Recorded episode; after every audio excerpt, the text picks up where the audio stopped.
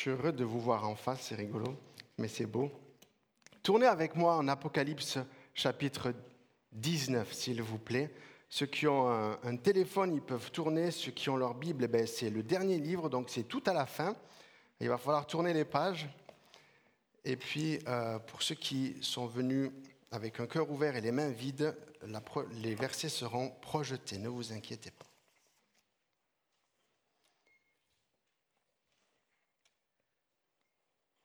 Apocalypse chapitre 19, verset 6b jusqu'à 10, et je lis.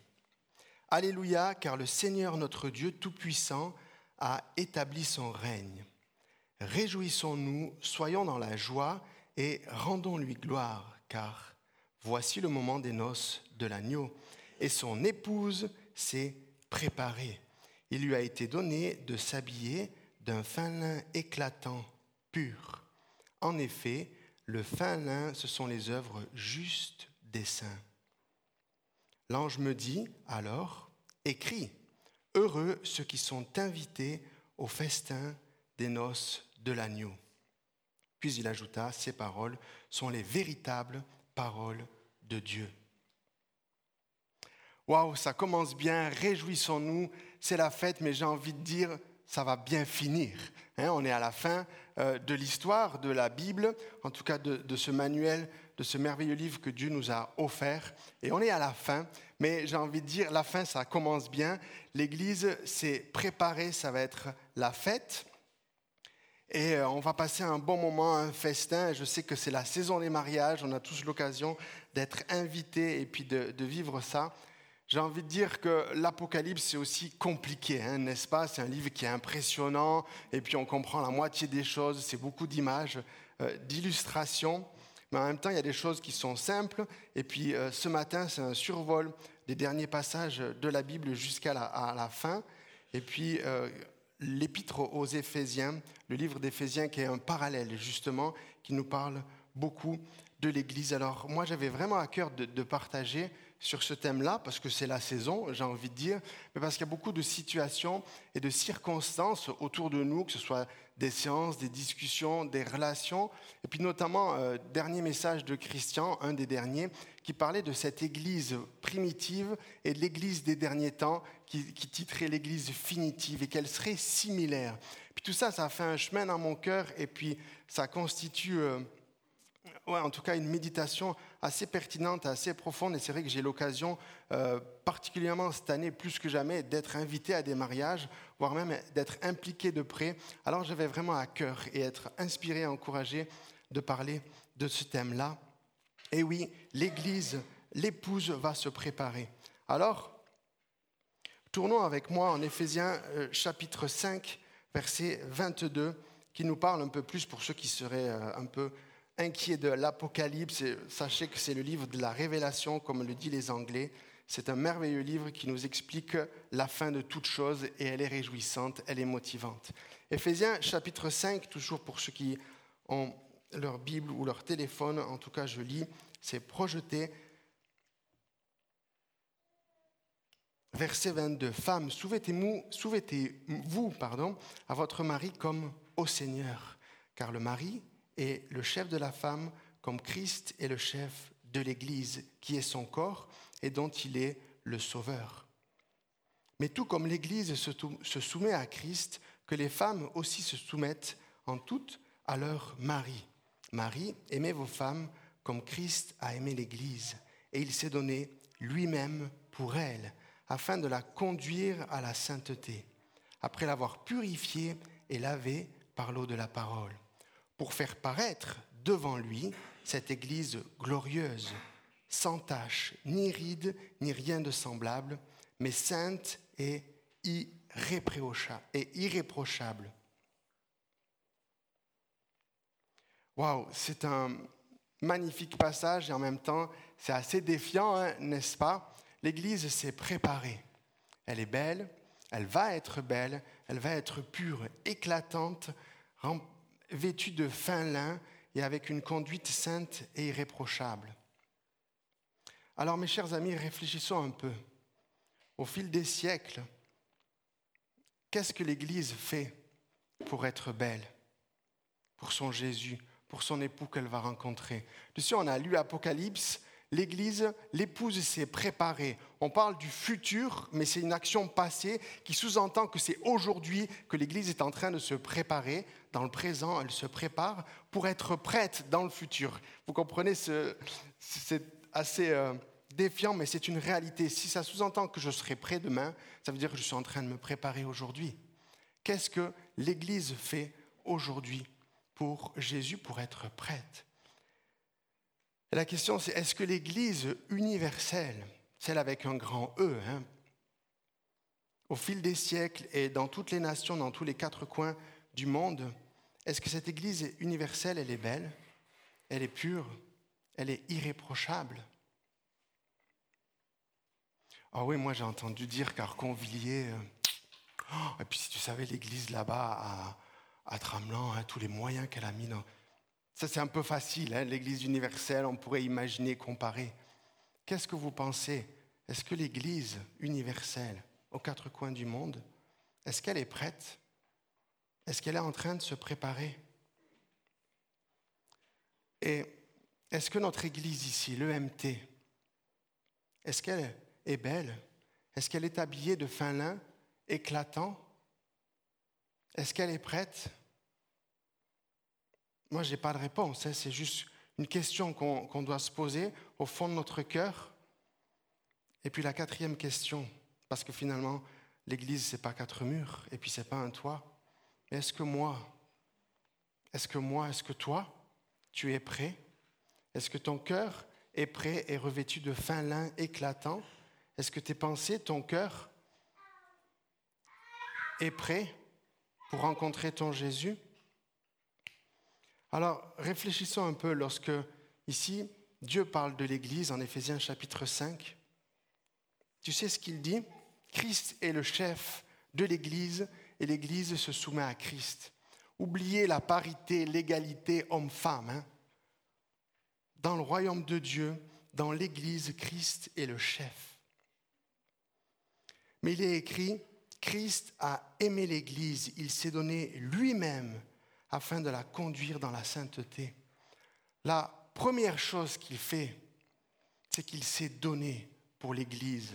Oh oui, on pourrait se concentrer sur ce qu'on a à faire et comment est-ce qu'on doit préparer nos mains et nos œuvres.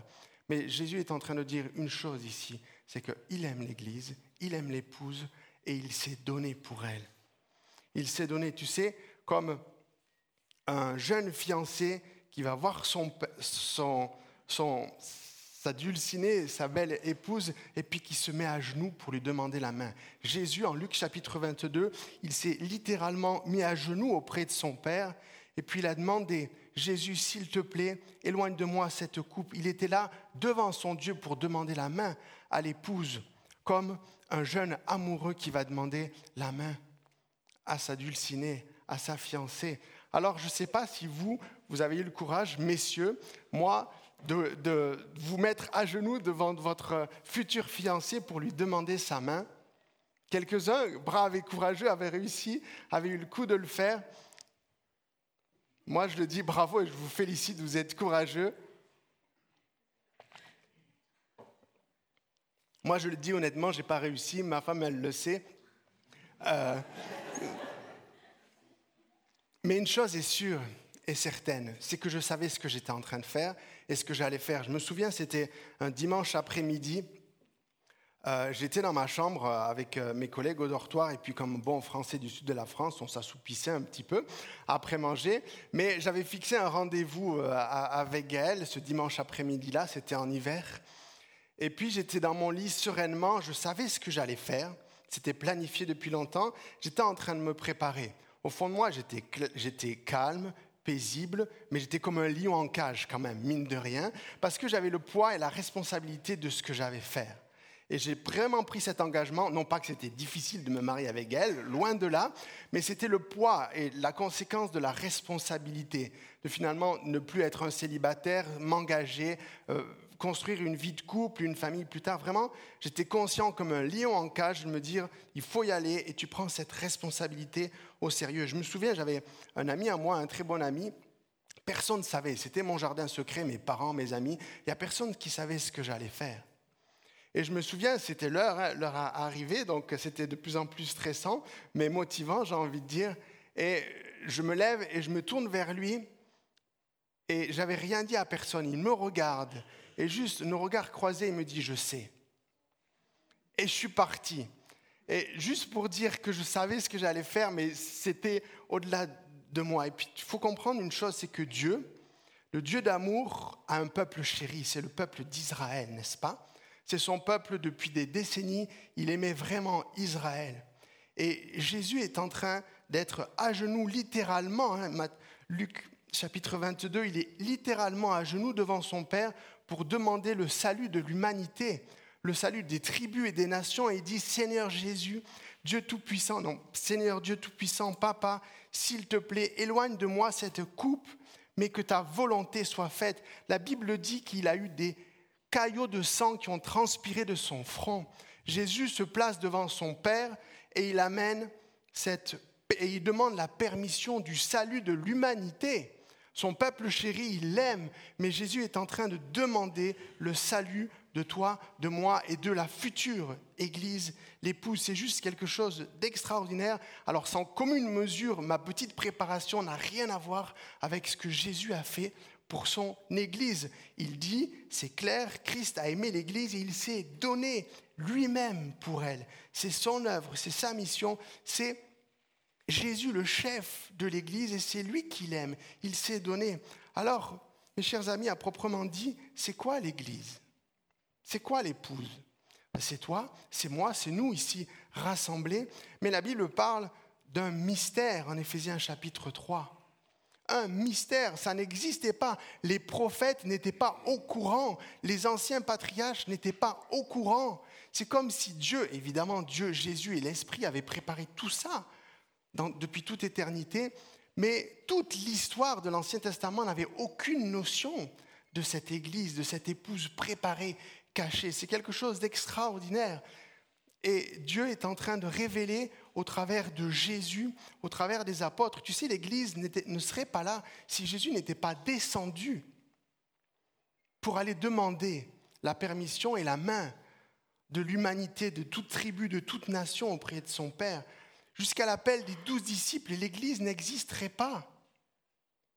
L'Église n'existerait pas si Jésus n'était pas allé demander la main auprès de son Père et s'il n'était pas mort. Moi, je crois que lorsque Jésus est à genoux devant son Père et qu'il demande d'éloigner cette coupe, c'est pas qu'il voulait pas se marier avec l'épouse, c'est pas qu'il ne voulait pas le salut de toutes les nations, c'est qu'il voulait avoir le courage et la force d'aller jusqu'au bout et de ne pas mourir jusqu'à être cloué parce qu'il a donné sa vie et tout son amour. Donc, il n'y aurait pas d'église sans Jésus-Christ, sans son sacrifice. Et puis Jésus, où est-ce qu'il se trouve? Il est reparti auprès de son Père. Il a payé la dot et il est allé l'apporter auprès de son Père en lui demandant cette permission. Et c'est pour ça qu'aujourd'hui nous sommes enfants de Dieu. C'est pour ça que nous sommes partie de cette épouse, parce que c'est Jésus-Christ. Et l'épouse n'existerait pas, l'Église n'existerait pas ne nous avait pas envoyé son esprit, l'esprit de Dieu qui vient et qui baptise les croyants pour que nous devenions une assemblée. C'est quelque chose d'extraordinaire. Tu sais, la tactique du diable, ça n'a jamais été d'écraser ou d'anéantir l'Église. Et je pèse mes propos parce que je sais très bien qu'il y a l'Église persécutée et qu'il y a des gens qui souffrent pour leur foi aux quatre coins du monde. Mais ce n'est pas la tactique du diable de briser les bâtiments, de briser les structures ou les dénominations. Il y a une chose aussi qui est claire, c'est que ces gens persécutés pour leur foi, aux quatre coins du monde et notamment en Asie, dans le Proche-Orient, tu sais, quand ils pensent à nous, chrétiens occidentaux, l'épouse qui est belle et resplendissante, ils prient pour nous. Ils ont compassion pour nous. Parce que nous, on sait comment il faut se préparer, comment il faut s'habiller, comment est-ce qu'il faut organiser l'Église. On connaît tout ça, c'est des schémas très classiques. Alors en Apocalypse chapitre 2, la Bible dit que l'Esprit parle aux sept églises. Éphèse, Smyrne, Pergame, Thyatire, Sardes, Philadelphie et Laodicée. Et puis, il va leur dire des choses encourageantes, motivantes, comme je t'encourage, bravo pour cela. Et en même temps, il va aussi les alerter et les avertir. C'est le cœur de Dieu, c'est le cœur d'un parent euh, de construire, d'éduquer et autant de corriger que d'aimer et de fortifier. Et puis tu sais qu'est-ce qu'il va leur reprocher premièrement? Parce que n'imaginez pas que quand on parle de cette église, ben, moi je suis celle-là, la préférée de Jésus. Hein. C'est plutôt des saisons dans la vie de chaque église, plutôt que de se dire c'est celle du voisin et c'est la mienne. La première chose que Dieu va reprocher à ces sept églises, et à une église en particulier, c'est la perte du premier amour. Je l'ai dit, le diable, l'ennemi, ma chère, va pas détruire les bâtiments, les structures, les dénominations, mais la relation, la communion, parce que c'est notre cœur qui se prépare à rencontrer Jésus, ce n'est pas nos mains. Tu as perdu ton premier amour, tu as fait des compromis, tu cultives l'immoralité dans l'Église. Tu construis aussi, tu développes de la superficialité. Et il dit à l'Odyssée, tu es tiède. Est-ce que ce n'est pas révélateur quelque part quand je dis où est-ce qu'elle en est l'Église aujourd'hui avec un grand E? Où est-ce qu'elle est mon Église Mais où est-ce que moi je suis dans mon cœur? Mais Jésus, il construit, il aime, il édifie. Et puis tu sais ce qu'il va relever? Il va relever le travail et la persévérance de l'Église d'Éphèse. Il va relever l'endurance. Comme quoi c'est un travail, c'est un projet, on est en train de se préparer quotidiennement. Il va relever et encourager la fidélité, l'amour, la foi, le service, l'efficacité pour l'Église de Sardes, la fidélité. Voilà ce que Dieu nous appelle à nous souvenir, à changer d'attitude, à se réveiller, à tenir ferme, à avoir du zèle pour notre Jésus. Alors, qu'est-ce que c'est que l'Église à proprement dit? Qu'est-ce que c'est que cette épouse?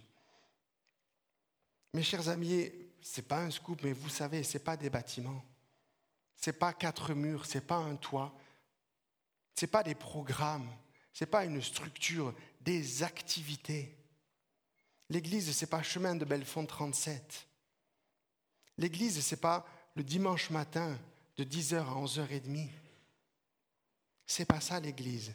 L'Église, c'est le rassemblement des frères. C'est lorsque deux ou trois sont assemblés. Jésus, il est là. Peu importe où je me trouve, peu importe dans quelle structure ou situation, à partir du moment où mon cœur est disposé et que je ne suis pas tout seul, c'est l'Église, l'assemblée des frères. Que ce soit dans ma maison, alors que je suis en train de déjeuner, que je discute avec ma femme ou mes enfants, que ce soit en voiture, en covoiturage, et puis on part au travail ou on part s'amuser au bord du lac, ou que ce soit dans un bar avec un pote où on partage, peu importe. L'Église, c'est ça, c'est quotidiennement, c'est tous les jours du moment qu'on est assemblé avec des frères et des sœurs ou en famille et qu'on se livre et qu'on partage et qu'on échange. La Bible dit en 1 Pierre 2 que nous sommes des pierres vivantes. Un caillou, c'est joli, hein mais une pierre toute seule, c'est un caillou. Mais des pierres rassemblées, des pierres vivantes, c'est un mur, c'est un chemin, c'est un pont, c'est une maison, c'est une muraille. L'Église, c'est une communauté, des pierres vivantes, assemblées, réunies, en tout lieu, en tout temps, peu importe, mais rassemblées. Et Éphésiens nous parle de ces, de ces pierres vivantes avec pierre, et puis, tu sais, ce pas des pierres industrielles, toutes façonnées, toutes belles comme il faut, comme des quérons, comme des briques rouges. Les pierres de l'Église, nous autres, sont des pierres diverses, variées. Aucune n'a la même forme, mais assemblées et unies, elles constituent quelque chose de beau. Et elles révèlent qui est l'Église, la relation, la communion des frères et sœurs petits et grands, jeunes et vieux. Alors c'est ça l'Église, ce à quoi nous sommes appelés. Pas à nous réunir le dimanche matin. Et c'est bien, je ne dis pas, il faut. Moi, je suis motivé d'être là ce matin, mais l'Église, c'est bien plus que ça. Ça ne fait pas partie du calendrier. cultivons cette relation entre nous et que dans nos rassemblements, on cultive la douceur, la patience, qu'on se supporte, qu'on se soutient les uns les autres, qu'on cultive l'unité, la paix, la Bible dit, l'amour et l'affection. Il n'y a pas marqué un programme, un petit journal et puis euh, mettre le chauffage, allumer l'électricité. Ça, c'est normal, ça coule de source. Mais le rassemblement des frères et des sœurs, c'est vraiment cultiver cette unité, cultiver cet amour les uns les autres. Un seul corps, un seul Seigneur, un seul Dieu, un seul esprit, une seule foi. On est rassemblés, unis pour un même but. Alors, la Bible dit, je l'ai dit tout à l'heure, c'est un mystère, mais Dieu va choisir une personne en, Luc, en Matthieu chapitre 16, et c'est la première fois que Jésus révèle au monde entier, aux dominations euh, célestes dans le ciel, à ses douze disciples, au peuple d'Israël, à Jérusalem, où, où il se trouve. Et il va dire, Matthieu chapitre 16, tu es Pierre, et sur cette pierre, je vais bâtir mon Église. La première fois que Jésus est en train de révéler son projet, est en train de révéler qu'est-ce que c'est que l'Église. Et puis tu sais, en réfléchissant, en méditant quelque temps, je me dis, mais pourquoi est-ce que Jésus, il n'aurait pas pu choisir André? Tu sais, André le juste, André le disciple de Jean le Baptiste. Il connaît la loi, il mange des sauterelles, il vit dans le désert, il sait ce que c'est que de servir Jésus et d'être impliqué et de faire respecter euh, la loi. Jésus n'a pas choisi André. Il aurait pu choisir Matthieu, tu sais, celui qui est intendant, qui gère la finance, qui, qui, qui est un bon administrateur. Il en faut un petit peu de ça dans l'Église. Non, Jésus n'a pas choisi Matthieu. Il aurait pu choisir l'apôtre Jean, le disciple Jean, celui que Jésus aimait, le doux, le patient. Pourquoi est-ce que Jésus est allé choisir Pierre, l'impétueux, le colérique, le fleur bleu, celui qui a un coup dit Je suis avec toi, Jésus, je ne t'abandonnerai pas, et puis après qui se cache et puis qui va dire Non, non, moi je ne le connais pas Pourquoi est-ce que Jésus choisit Pierre? Dieu est au courant, mes chers amis. Jésus sait que l'Église est fragile et qu'elle est faible c'est une réalité, mais il préfère ça. Il préfère des, pierres qui sont un peu biscornues, un petit peu pas comme il faut, pour les assembler et que ça fasse quelque chose de beau et de merveilleux, que des choses carrées, picobello. Ça, c'est le cœur de Dieu, c'est juste extraordinaire. Moi, je ne sais pas, ou peut-être ceux qui sont au placé, est-ce que vraiment on irait choisir quelqu'un comme Pierre? J'en sais rien. Mais lorsque Jésus dit que tu es pierre et sur cette pierre, je bâtirai mon église. C'est un jeu de mots, assurément. Il joue avec Pierre avec ça, mais il parle de l'église et il parle de Jésus le rocher, celui qui a été frappé dans le désert. Jésus le rocher, le fondement de la foi, la pierre angulaire, la Bible dit. C'est sur Jésus que l'Église est placée, est fondée, et assemblée. Jésus est la raison d'être de l'Église. Elle n'existerait pas sans Jésus et pour Jésus. Alors, mes chers amis, tu sais, notre culture ici, il faut que je bois un coup.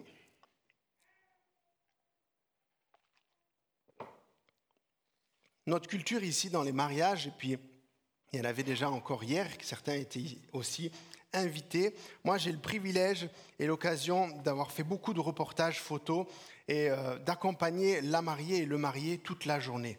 J'ai eu l'occasion de faire des multiples reportages photos et puis d'être invité dans des cérémonies en commençant à 8 heures et puis suivre la mariée qui se prépare. Et aller chez le coiffeur et elle va se faire maquiller, puis après elle rentre chez elle, et puis il y a tous ses amis, euh, sa maman, son papa, et puis ses, ses témoins, ses dames d'honneur qui sont là, et puis elle va se préparer, il y a probablement sa robe qui est suspendue au bord de la fenêtre dans sa chambre, et puis il y a une magnifique lumière qui vient transparaître et éblouir cette robe, la robe est blanche, la robe est belle, la mariée se prépare.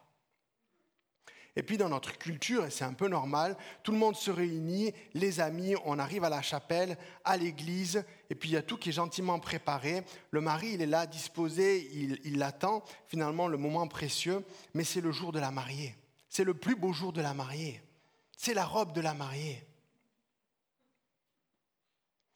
Et le cortège se prépare, les, cloches sonnent, tout le monde est assis, et puis on va lancer la musique et le marié, l'époux, euh, va commencer à, s'avancer communément au bras de la maman, et puis il arrive à l'hôtel.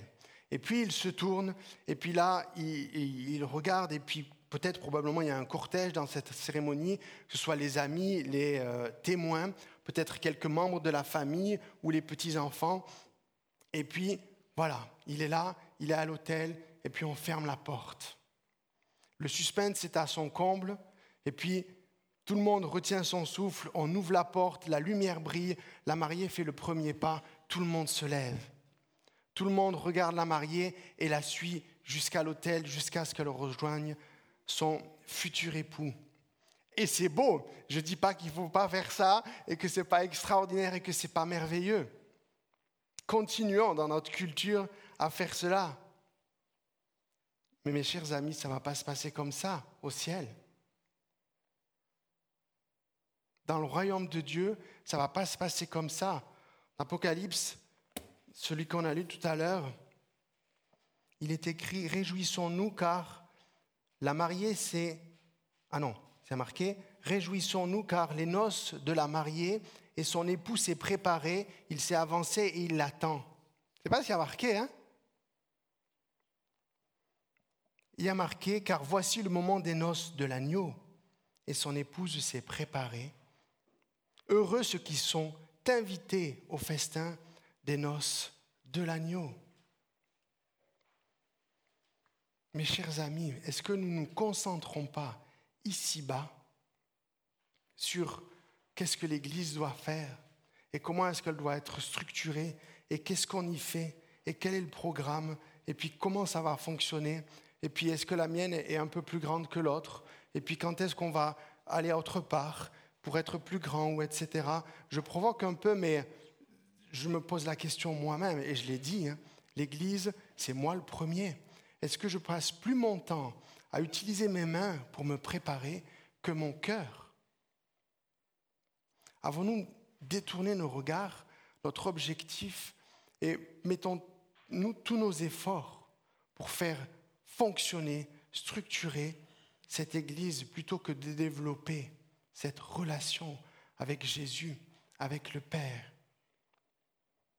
Oui, la mariée est appelée à se préparer, mais la Bible dit, en Éphésiens chapitre 2, que c'est Dieu qui prépare des œuvres d'avance pour cette mariée. Il a préparé des œuvres d'avance. C'est Jésus-Christ qui fait ce travail en moi. Alors je tourne les pages Apocalypse. La nouvelle Jérusalem s'est préparée comme une mariée qui s'est fait belle pour son époux. Et puis, euh, on l'a dit, hein, l'Église, c'est Jésus qui est le chef, c'est Jésus qui est la pierre angulaire. Et puis, pour enfoncer un petit peu le clou, juste au cas où l'Église penserait que c'est la belle mariée et qu'elle est la seule à être préparée, l'épouse, c'est juste une partie, l'Église. Parce que l'Église, je veux dire, c'est juste une partie de l'épouse. Parce que en tant que croyant et en tant qu'Église, on devrait aussi s'inquiéter et se questionner et regarder qu'est-ce qui se passe en Israël et qu'est-ce que Dieu est en train de faire dans le peuple d'Israël. Parce que l'Église n'a pas enlevé l'amour de Dieu pour Israël. Et lorsque il y aura les noces de l'agneau et lorsque Jésus va célébrer son festin et ses noces, mes chers amis, il y aura aussi les patriarches, les anciens de l'Ancien Testament, le peuple juif. Car l'épouse dans la Bible, dans la parole de Dieu, en Ésaïe chapitre 60 et en Apocalypse, l'épouse, c'est 50-50. C'est l'Église, celle que nous connaissons aujourd'hui, dans laquelle nous nous trouvons, et c'est le peuple d'Israël, c'est le peuple chéri de Dieu. Croyez pas qu'on est les seuls et qu'on a enlevé toute la bénédiction et l'amour que Dieu a pour son peuple.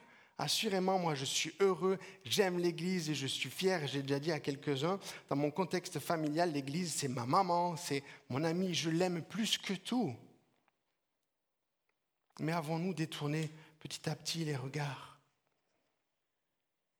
Alors que nous puissions réaliser combien est-ce que c'est Dieu qui fait une œuvre dans mon cœur et combien c'est Dieu qui rend belle l'Église Tu sais, culturellement, dans ce contexte d'écriture et dans le peuple juif en Israël, et je ne sais pas, j'imagine qu'il continue comme ça, mais le mariage se passe en trois parties.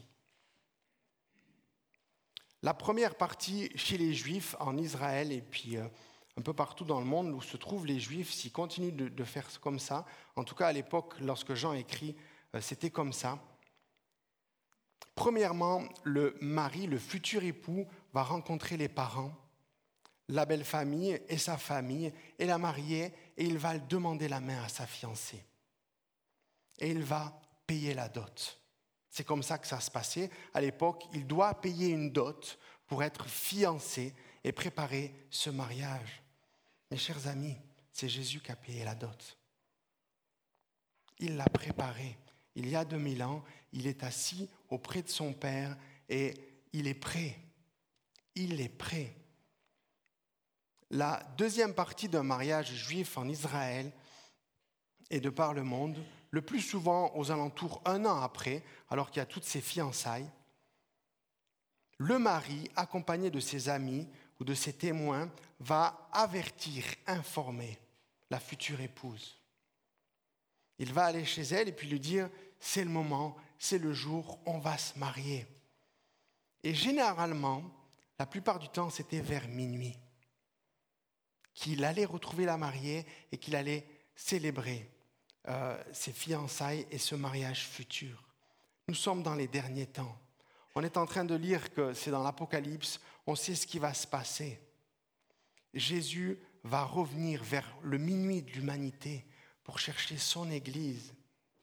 Et l'Église va le rejoindre dans le ciel pour célébrer ce repas. Et la troisième partie euh, dans un mariage culturel là-bas. Et comme on fait aussi aujourd'hui, c'est qu'il y a l'apéro, la collation, le festin, la noce. On l'a lu en premier quand on a lu Apocalypse chapitre 19. Réjouissons-nous. Ça va être la fête, mes chers amis. On va se régaler. C'est ça la fin du livre. C'est ça la fin du livre. C'est ça la fin de l'histoire. Alors, je n'ai pas d'autre désir et d'autre souhait que, au nom de Jésus, tout genou fléchisse. Parce que lui, il a plié le genou parce que lui, il s'est donné pour nous. Et quelque part, la seule chose que nous sommes appelés à faire, c'est nous préparer, préparer notre cœur. Moi, le premier, je l'ai dit, l'Église, ce n'est pas un tout, ce n'est pas des bâtiments, c'est moi qui prépare mon cœur. Et tu sais, j'ai eu une semaine assez exigeante où finalement j'ai eu une réunion lundi, j'ai eu le groupe de maison mercredi et j'ai eu la soirée des hommes avec quelques-uns vendredi et je suis là ce matin. Et cet après-midi, ce soir, j'ai encore une séance. Mais je me dis, des fois c'est difficile, on n'a pas envie d'aller au groupe de maison. Puis ouais, c'est compliqué, il faut préparer cela. Et puis encore une séance. Et puis est-ce que je vais aller finalement à ce rassemblement? Euh, Et puis oui, c'est difficile. Et puis il faut se préparer. Mais je te garantis que ça fait du bien de se réunir les uns les autres. Qui est-ce qui aujourd'hui n'a pas préparé ses soldes, n'a pas préparé ses vacances? Qui est-ce qui aujourd'hui n'est pas affairé de savoir qu'est-ce qu'il va manger à midi, n'est pas en train de préparer où est-ce qu'il va passer ses trois semaines de vacances ou quand est-ce qu'il va pouvoir changer sa nouvelle voiture ou rénover sa maison? Préparer des choses, c'est naturel. Qui ce matin n'a pas préparé son café? Pourquoi est-ce que c'est difficile de se préparer et de se réunir les uns les autres? Pourquoi est-ce que c'est toujours un défi et que ce n'est pas naturel? Mais au final, ça fait tellement de bien. Au final, ça nous construit, ça nous édifie, ça nous fait du bien. Alors il est clair que la Bible dit que Dieu résiste aux orgueilleux. Dieu va résister à l'Église orgueilleuse, mais il va faire grâce à l'humilité de l'Église, à l'humilité de se placer devant son Jésus et de l'aimer et de lui donner tout notre amour et de préparer notre cœur chaque matin pour lui laisser la place. La Bible dit qu'il s'est abaissé lui-même et il a été élevé. Alors mes chers amis, au nom de Jésus, que tout genou fléchisse. Et puis je ne pouvais pas parler de l'Apocalypse sans parler de la fin. Alors je termine et puis Simode, tu veux, s'il te plaît, venir et puis faire quelle note de piano?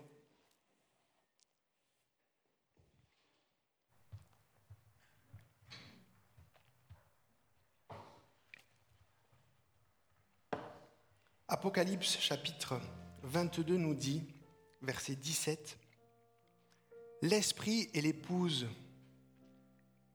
Donc, ce n'est pas l'esprit et l'église, hein. l'esprit et l'épouse. C'est-à-dire toi et moi, l'église des quatre coins de la terre, de chaque nation, de chaque tribu, et le peuple d'Israël racheté. Le peuple de Dieu, moi je me réjouis aussi de voir Moïse, David, Ézéchiel et tous ces, ces hommes extraordinaires. Mais regardez, écoutez ce que la Bible dit. L'esprit et l'épouse dit. Que celui qui entende dit viens. Que celui qui a soif dit viens. Que celui qui veut de l'eau de la vie la prenne gratuitement. Alors, mon désir en premier ce matin, c'est que Dieu vienne dans mon cœur, dans ma journée, dans mon calendrier, dans mon quotidien.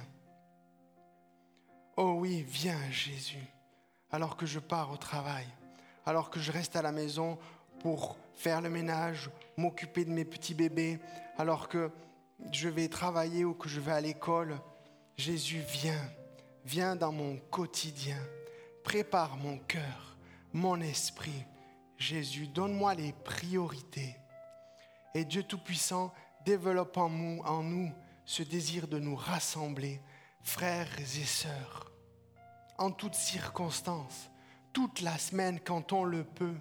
Arrêtons d'être flemmards, de se dire que c'est difficile de préparer, de se retrouver ou de se rassembler, alors que ça fait tellement de bien de partager ensemble, de manger ensemble, de boire ensemble, et en même temps de prier, de s'encourager et de se faire du bien.